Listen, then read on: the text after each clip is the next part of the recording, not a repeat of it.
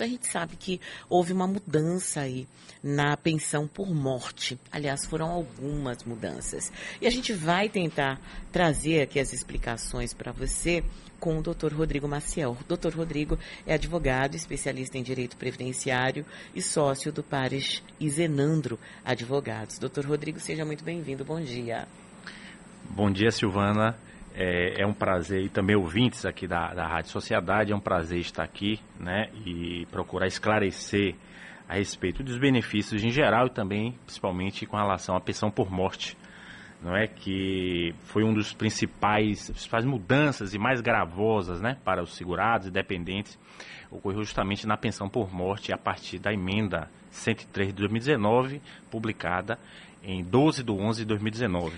E o que houve mais recentemente foi uma ratificação por parte do Supremo Tribunal Federal. Perfeitamente. O, através de uma ADI, né, é, foi reconhecido né, que o cálculo promovido, não obstante todas as queixas e questionamentos ainda persistentes, mas eles pacificaram com relação é, ao formato do cálculo, não é? é? que é muito danoso, chegando até em relação ao benefício que você tinha direito, o falecido, né, ou a falecida, uma perda de 60 a 70% do valor da média que esse falecido teria, né, uhum. né, se tivesse aposentado à época. É... Então, só para eu entender, por exemplo, eu sou casada uhum. e, e meu marido falece. Perfeito. Eu tenho direito à pensão por morte. Independente de qualquer situação, em princípio, eu tenho direito à pensão é, por tem morte. Tem algumas, alguns requisitos, né, que 2015 é, a legislação alterou em relação ao número de contribuições que seu esposo teve, que seria no mínimo de 18, e o tempo de união, casamento, união estável, convivência, né? Em termos de companheirismo e etc. Então teria que ter no mínimo de dois anos. Ultrapassando isso, é? Ou seja, quem contribuiu por mais de um ano e meio, se o, o, o companheiro contribuiu por mais de um ano e meio e está casado há mais de dois Pronto. anos, aí teria direito, direito é, à pensão. É, não só o cônjuge, mas tem Eu outros dependentes. Disso, mas a gente precisa ir por Claro, parte, perfeitamente, doutor, claro. Porque senão fica difícil para as pessoas entenderem. Certo, a legislação, claro. ela já não é fácil. É. Né? Infelizmente, os termos, o juridiquês hoje, é. continua sendo utilizado. A uhum. gente sabe que é uma forma, inclusive, de distanciamento, né? de, de, de se manter num patamar de difícil acesso, digamos assim, uhum. mas as pessoas precisam entender. Perfeitamente. Então, claro. ok, quem tem um, um, companheiro há mais de dois anos, ele contribui há mais de um ano e meio, ou seja, trabalhou a vida inteira, tem ali seus 30 anos, independente da idade do cônjuge que sobreviveu, ele tem direito a essa pensão. Ele mesmo. É, essa questão, houve uma alteração, inclusive, é. é. ela foi, é, vamos dizer, novamente alterada em 2021. Existem algumas variações, porque antes de 2015, a pensão era vitalícia. Uhum. Então, independente da idade do cônjuge sobrevivente, ou do companheiro ou companheira sobrevivente, era vitalícia. Uhum. Hoje não é assim. Hoje, ultrapassando os requisitos dos um ano e meio de contribuição, os dois anos, a idade influencia no período é, no qual o cônjuge sobrevivente ou dependente sobrevivente irá gozar do benefício. Mas em princípio eu tenho direito, porque eu quero dar entrada. O senhor já está dando a resposta. Eu estou ainda aqui na entrada para a pessoa entender. Em princípio, acontecido um fato como esse, Pronto. eu tenho direito Acima dos 45 anos, na data do óbito, o cônjuge sobrevivente tem direito à vitalícia. Tá, mas independente eu posso ter 19, eu tenho direito à pensão durante um prazo. Então Perfeito. eu preciso da entrada. Perfeitamente. Eu tenho que ter esse conhecimento. Eu tenho direito claro. à pensão e eu dou entrada. Claro. Vou no INSS, é isso? INSS, através do sistema, é o chamado Meu INSS, né, que você faz um, um agendamento ou pode já requerer juntando a documentação probatória. Essa documentação probatória, ela é objetiva, no caso do cônjuge, do filho, né, ou equiparado, tá? O companheiro ou companheira, eles têm a dependência econômica presumida, ou seja, há efetivamente uma relação de dependência econômica com relação ao falecido. Nesta hipótese, que é chamada classe 1 prioritária, basta ela comprovar a relação jurídica tá? Ou seja, certidão de casamento, certidão de nascimento, declaração de união estável ou outros documentos que possam comprovar não a dependência econômica, mas apenas a relação jurídica de companheirismo de convivência.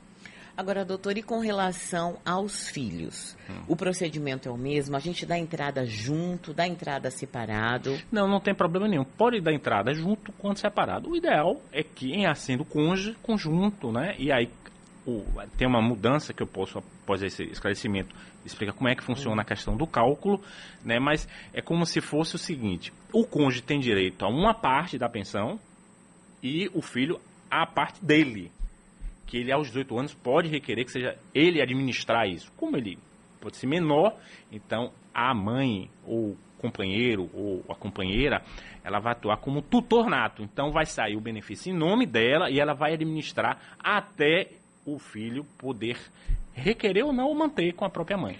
Essa pensão para o filho, ela tem prazo de validade? 21 anos. Até os 21 anos. É. Independente da condição ou se ele tiver algum tipo de condição de vulnerabilidade? É, é se, aí ele vai na condição, ele pode ter a questão da deficiência, né, o portador de deficiência, ou inválido. Aí realmente não tem idade, aí suplanta a idade. Agora, doutor, a gente está conversando com o doutor Rodrigo Maciel, ele é um advogado especialista em direito previdenciário, e falando dessas mudanças que aconteceram, na verdade, lá em 2019, mas foram ratificadas agora pelo Supremo Tribunal Federal, é, e que valem para a pensão por morte.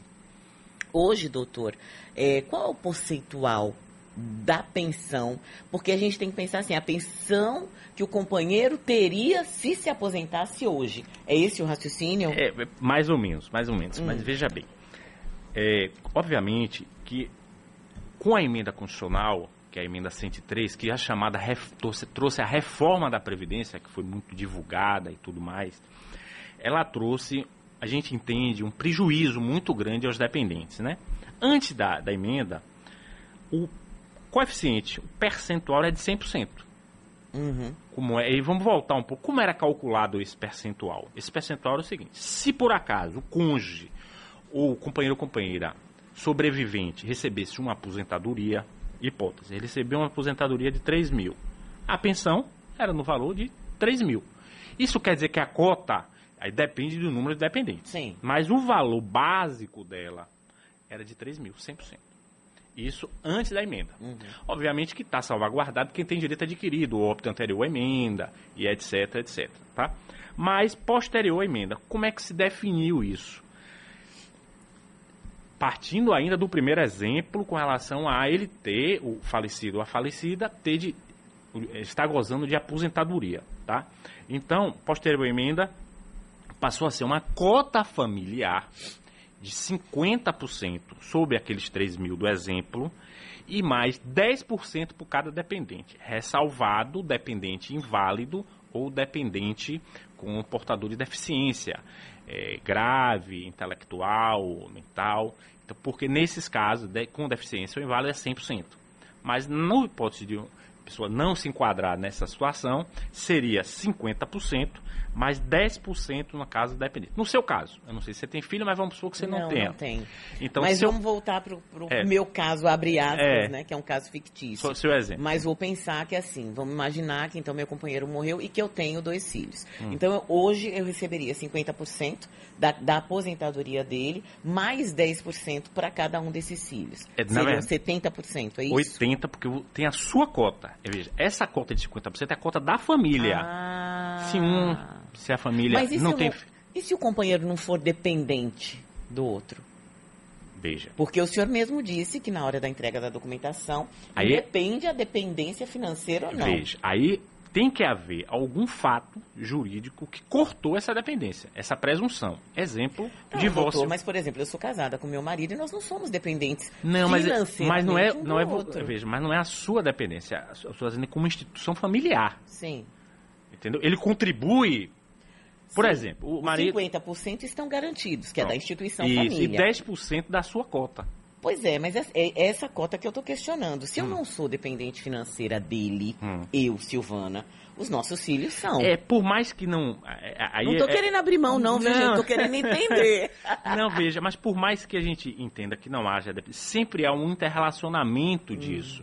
Então, essa cota de 10% por dependente é que. Ela, ela sempre existe. Sempre vai existir, porque pro, há. Pro tanto dele com você com relação a ele, quanto ele em relação a você se fosse o caso, entende? Aham. Então é a cota mínima, que, que a gente tem alguns questionamentos com relação a isso, mas que é 10% por cada dependente. Certo, aí contando o cônjuge mais 50 os filhos. É, exatamente. Então Se seria- o filho não for dessa união específica que agora está em vigor, eles recebem 10% também? É isso. Aí tem que ver qual é a relação deste filho com o falecido ou com a falecida. Ele é enteado? Não, ele é filho. Não. Sim. Ele não é enteado, é outra relação enteado. Não, ele é filho dele, ele não é meu filho, mas é filho dele. Não, aí tem direito como dependente. Então, mas aí tem direito como dependente. Qual é, qual é o percentual? São os, os mesmos 10%, 10%? veja, os 10, vamos, aqueles 80%, Sim. independentemente se é filho seu ou não, filho dele, Uhum. isso depois vai ser cotizado por cada um. Por exemplo, se for 3, dividir o total, os 3 mil lá, que seria 80% da 2.400, vai dividir por 3. Uhum. Certo. Tá? Então, quando se fa- esse percentual de 50 mais 10 é para fazer um montante, depois ele cotiza, Ah. tá certo? Conexão Sociedade. A gente está recebendo hoje o advogado especialista em direito previdenciário, sócio da, do Paris e Zenandro Advogados, Dr. Rodrigo Maciel, falando do INSS, de pensão, pensão por morte. Doutor, tem algumas, alguns questionamentos aqui. Eu vou começar com uma fala que é do Maurício. Ele diz o seguinte: mais ou menos há oito anos, meu cunhado faleceu e ele entrou nessa nova lei da pensão. A irmã dele, a irmã do Maurício, eh, recebeu uma pensão eh, pelo prazo de 15 anos. Ele diz que faltam 10 anos, né, para ela parar de receber a pensão. E, e, na opinião dele, isso é errado, porque o cunhado dele contribuiu mais de 20 anos para a Previdência. E ele considera que, enfim, ela tinha mais de 15 anos de convivência com ele, e ele con- considera um erro, né, uma- um, um prejuízo, digamos assim. E aí a minha pergunta para o senhor, existe uma idade a partir eh, eh, da qual você deixa de receber a pensão vitalícia e se existe algum tipo de escalonamento? Perfeitamente, Silvana. Veja, respondendo ao senhor Maurício, é, provavelmente a data do óbito, né, o falecido deveria ter entre 31 e 41 anos, que é justamente aquela que possibilita o recebimento por 15 anos. Tá? É, mudou-se, em 2015, mudou-se o entendimento, obviamente também para a questão do saneamento em termos de custo da Previdência, né? É, o argumento à época é que existia um colapso previdenciário, então procurou se limitar né, e reduzir o período de recebimento do pensionamento. Tá? Então, assim, nesses casos especificamente, em que há uma é, limitação de prazo para recebimento, objetivou justamente isso, para que não recebesse a vida toda e também porque hoje há é, uma, um acesso ao, à atividade econômica, né? hoje com a questão da, da mulher e tudo já é, é, evoluindo nesse sentido, ela não existe mais aquela total dependência, tanto para o homem quanto para a mulher. Hoje já existe uma visão um pouco evoluída nesse sentido da previdência social, né? que há uma contribuição também do cônjuge, dos cônjuges de modo geral, há uma contribuição mútua. Então, com base nesse entendimento, é que se limitou com relação ao tempo de é, usufruir o benefício de pensão por morte. Né? Agora, deixa eu ver. Eu soube que mesmo, é uma pergunta muito parecida. Eu soube que mesmo é o George quem fala. Mesmo que a viúva seja jovem, não recebe pensão vitalícia. É, tem pensão que chega a ser de 5 anos, doutor? Seis anos. Seis anos é Quando do falecimento, o cônjuge, é, isso para homem e para mulher, né? O cônjuge tem entre 22 e 27 anos. O- tem até de quatro cônjuge- meses, O cônjuge Silvana. sobrevivente. Sobrevivente. Tem essa- ah. Entende, né? É isso, né, gente? Porque, né? Pensão não, não tem, não é emprego, né? Na teoria. É. Então, Naqueles casos em que não tem dois anos de união estável ou menos 108 118 contribuições, ou seja, um ano e meio, só recebe por quatro meses. quatro meses. Ah, uma outra pergunta, Daniel Paim. Ele pergunta, doutor, é, por que eu ainda pago Hum. INSS se eu contribuir 42 anos, hoje sou aposentado, mas o meu contra-cheque ainda vem com essa contribuição? Perfeitamente. Eu, é, respondendo à questão do, do senhor Daniel, veja, vale a pena salientar o seguinte: tem que ver primeiro. Eu estou partindo do pressuposto aqui da informação de que ele é vinculado ao INSS. Se ele for vinculado a servidor público ou alguma coisa nessa linha, o desconto continua ao aposentado e sobre a aposentadoria. No caso do INSS, a vinculação ao regime geral, há uma certa confusão de alguns segurados que é o seguinte: o desconto que é proibido por lei é no benefício e não na renda dele. Então, na renda dele, ou seja, no, na remuneração, se ele continuar trabalhando, isso vai ainda existir. Por quê? Porque existe um princípio geracional, ou seja, quem está na população economicamente ativa, ou seja, quem está ativo trabalhando, tem que manter quem está exclusivamente aposentado. Então o sistema entende dessa forma. E aí, ratificando, o desconto não é no benefício, o desconto é na remuneração.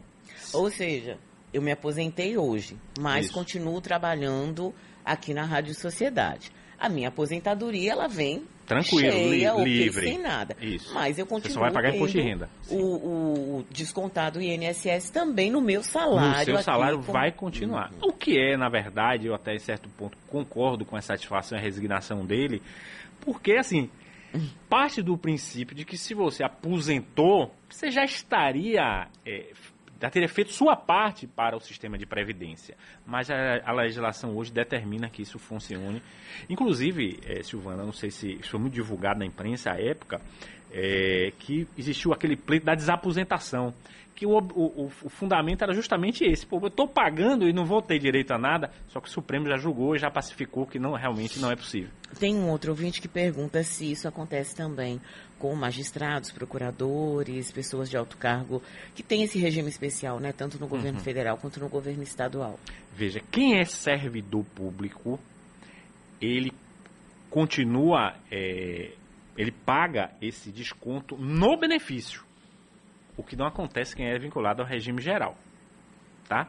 E, obviamente, no caso do é, servidor público, uma vez aposentado, é causa de vacância. Então, ele não pode se manter na atividade é, do serviço público. Ele tem que sair. Que é um caso, vacância que é o caso de saída do serviço público. Né?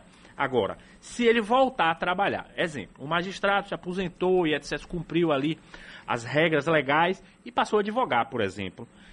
Ele, trabalhando para o escritório, por exemplo, ele vai ter o desconto da contribuição normalmente como qualquer outro cidadão. Tá? Então, é, é nesse sentido, não obstante todas as nossas queixas e, e minha também como advogado e tal, a gente é, discorda um pouco disso, mas a legislação hoje previdenciária é nesse sentido. Tem um, uma- um ouvinte aqui que mandou um áudio que é pergunta, Pois não. doutor, vamos ouvir? Silvana, bom dia. Eu tenho um dia. problema desse aqui na minha família. Minha mãe viveu com o seu José é, mais de 50 anos. É, ele faleceu agora esse ano, em, em setembro do ano passado, aliás, e nós demos a entrada no INSS, a pensão, e com, com, com um documento que ele deixou de uma união estável de mais de 50 anos, e, e, e não foi concedida a, a- a- o benefício. Então eu queria que o, o profissional aí me informasse se ainda a gente tem esperança de, de adquirir esse benefício para minha mãe. Tá? Como é o nome dele? Silvana? É, o? Gomes, se identificou como Gomes, Gomes. né? Então, é, o seu Gomes. Veja, no caso da sua mãe, é, em alguns momentos o INSS, ele ou falta documento para comprovar a, a- a, vamos dizer, a, a dependência econômica ou a relação jurídica com o seu José, eu acho que o senhor falou que a sua mãe conviveu com mais de 50 anos. Então, nesse caso especificamente, tem que se avaliar qual é, quais foram os documentos efetivamente juntados, né, para ver se foi feita, porque aí é necessariamente tem que ser feita a prova da relação jurídica. Ou seja, a relação de que efetivamente ela conviveu por 50, por 30, por, né, por um determinado período de tempo. Então, o ponto aí, é, seu Gomes, é verificar é, quais documentos foram juntados perante o INSS para provar é, a relação jurídica dela, ou seja, a, relação de união estável, né, de companheirismo e etc., para é, comprovar essa vinculação jurídica de, de, de, de, companheiro, de casamento e etc. Tem várias, vários documentos. Né? A declaração no cartório de união estável é um, a certidão de casamento, que não é o caso, me parece seu, de, de certidão de casamento. Você pode pegar comprovante de mesmo endereço do falecido com a sobrevivente. É, Gomes, isso aconteceu com, quando meu pai faleceu, né? né? Meus pais não eram casados, mas tinham uma união estável de 40 anos, mas não tinha um documento formal. Uhum. Ele era fiscal de renda do Estado uhum. e quando a gente foi na superintendência para dar entrada, disseram, ó, oh, preciso de documento. O que, que a gente fez, na verdade? Minha mãe fez uma declaração em cartório, eu como filha do casal fiz uma declaração em cartório, dois vizinhos, porque nós morávamos na mesma casa já há 30 anos, fizeram declaração em cartório. Além disso, nós é, unimos é, documentos correspondência em nome de, dos dois, uh, com o mesmo endereço. Isso. A dependência dela em cartão de, cartão crédito, de crédito, A dependência da Até família clube toda. associativo. De clube do Corinthians, Isso. né? É, As carteirinhas do é. Corinthians. Ou é. seja, tudo que mostrava é, que havia uma relação ali de muito é exatamente isso. É, tempo, é, exatamente né? isso, Giovana. É provar essa relação. E às vezes, quando você não consegue documento, até a prova é testemunhal, que tem muito valor. Né? Então, é, aí é, me parece aí, seu Gomes, que é, é, a prova que talvez não tenha sido feita da maneira correta. Né? Então é perfeitamente possível requerer um novo benefício ou é, pleitear perante o judiciário com o documento e também requerendo a prova testemunhal. É, porque às vezes. Até Gomes, com foto se prova. Eu vou ser sincera para você, eu também fiquei muito indignada, né? Meu pai havia morrido há muito pouco tempo. E eu olhei e falei assim, mas eu sou filha dele e, e tô dizendo aqui que eles continuaram. Imagina, minha mãe estava com ele quando ele faleceu. Mas é, a gente não pode perder de vista que quem está do outro lado precisa de documento. Não é só a minha. Isso. Até porque, ainda que eu, que eu fosse, né, que eu tenha, que eu seja filha dos dois, eu, eles poderiam estar separados desde que eu nasci. Isso. Poderiam nunca ter convivido, inclusive, né? Então, assim... E existe fraude, né, doutor? Bora combinar, é, né? Com certeza, né? Lamentavelmente, a gente sabe A gente tem dado fraude. aqui dioturnamente esse tipo então, de fraude. Só voltando à questão do Corinthians, viu? Então, o ideal é que se prepare a bola, né? Só para o, o INSS fazer o gol. Esse é o melhor caminho. Né? Tem mais uma pergunta aqui, essa gente não ouviu antes, não sei aqui qual é, é a da Ana Maria, doutor. Pois não. Giovana, bom dia. Bom dia. É, pergunta para o doutor aí. É, eu tenho uma situação que eu convivo já com o meu companheiro há 23 anos, certo? Tenho uma filha com ele, já maior também, mas ele ainda é casado no papel com a ex-esposa, certo? Tem filhos lá com ela ainda é casado com ela no papel, mas convive comigo há 23 anos. Qual, como é que fica a minha situação? Eu tenho algum direito sobre a pensão dele? Ele já é aposentado, viu?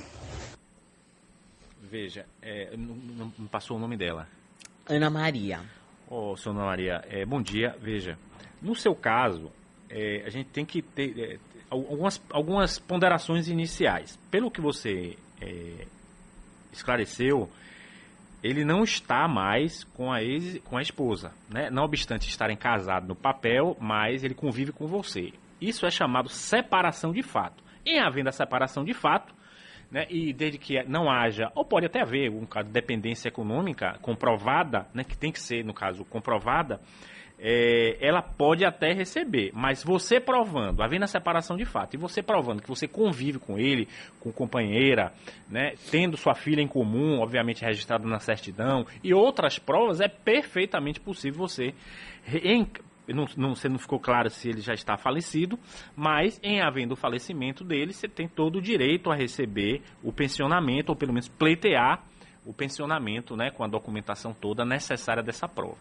Aproveitando essa pergunta da Ana Maria, não é o caso dela, né, aqui aparentemente, mas a gente vai para uma outra pergunta de um ouvinte. Amante, ou seja, a pessoa que tem uma relação com uma outra pessoa que é casada, continua casada, continua vivendo maritalmente e tem também essa relação é, extraconjugal. É, é, Esta pessoa tem direito, doutor? Veja bem, aí tem que ver muito, é aquele famoso depende em regra, não. Em regra, não tem direito, né? Porque não houve a cisão, que é a separação de fato, não houve o afastamento do núcleo familiar, o núcleo continuou. E o objetivo do pensionamento é justamente pro, é, é, proteger esse núcleo. Apesar disso, o Supremo Tribunal Federal ele tem uma, um entendimento que quando se prova que há dependência econômica, que sempre a pensão ela está ali no derredor da prova da dependência econômica, né?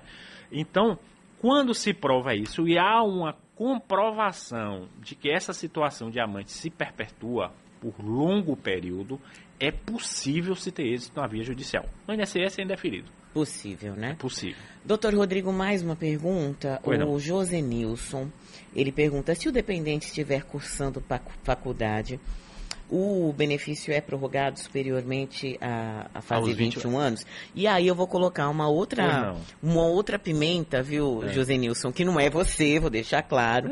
e se essa faculdade perdurar Anos a fio, né? indefinidamente? Porque eu conheço casos, viu, que assim, ó, o povo vai, faz matrícula, não É. faz disciplina, faz matrícula, não faz. dis- E tá sempre estudando, É, né, na teoria. Veja bem, é, Silvana, é, nesse caso especificamente, no caso, porque a gente tem que fazer essa distinção.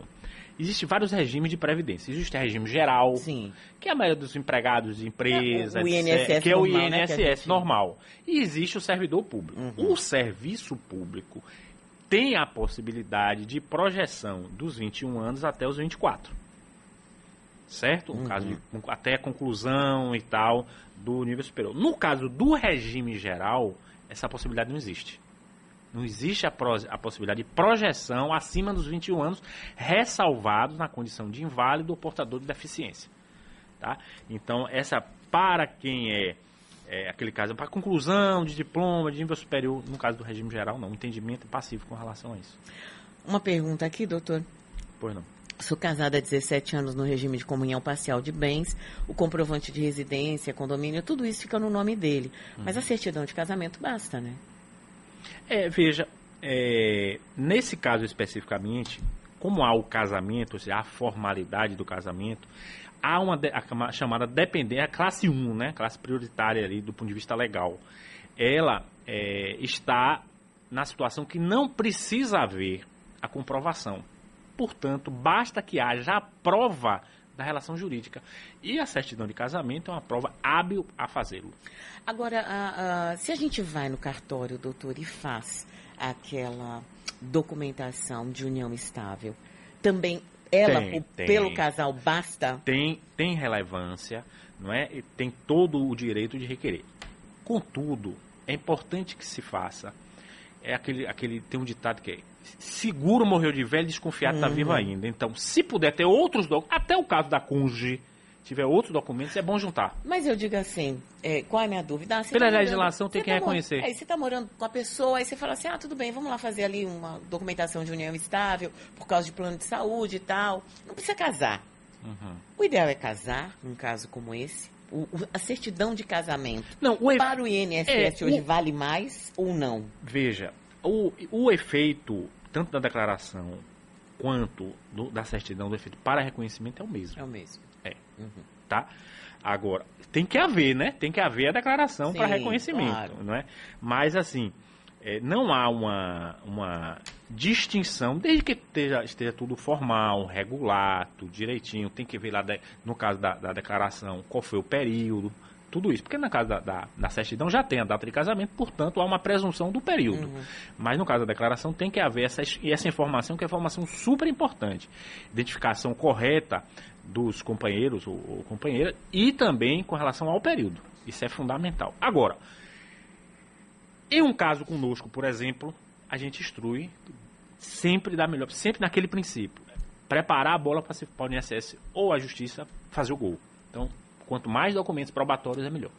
Quero agradecer aqui Dr. Rodrigo Maciel, advogado, especialista em direito previdenciário e sócio do Paris Zenandro Advogados. Obrigada, viu, doutor? Bom dia para o senhor. Ok, Silvana, muito obrigado. Eu que agradeço a oportunidade de poder fazer esses esclarecimentos. Estamos à disposição, né? E sabe que eu sou ouvinte assíduo da Oh, Rádio Sociedade. bom, A gente fica sempre muito É, feliz. mande um abraço aí a, a todos aí os, os ouvintes. Abraço já dado.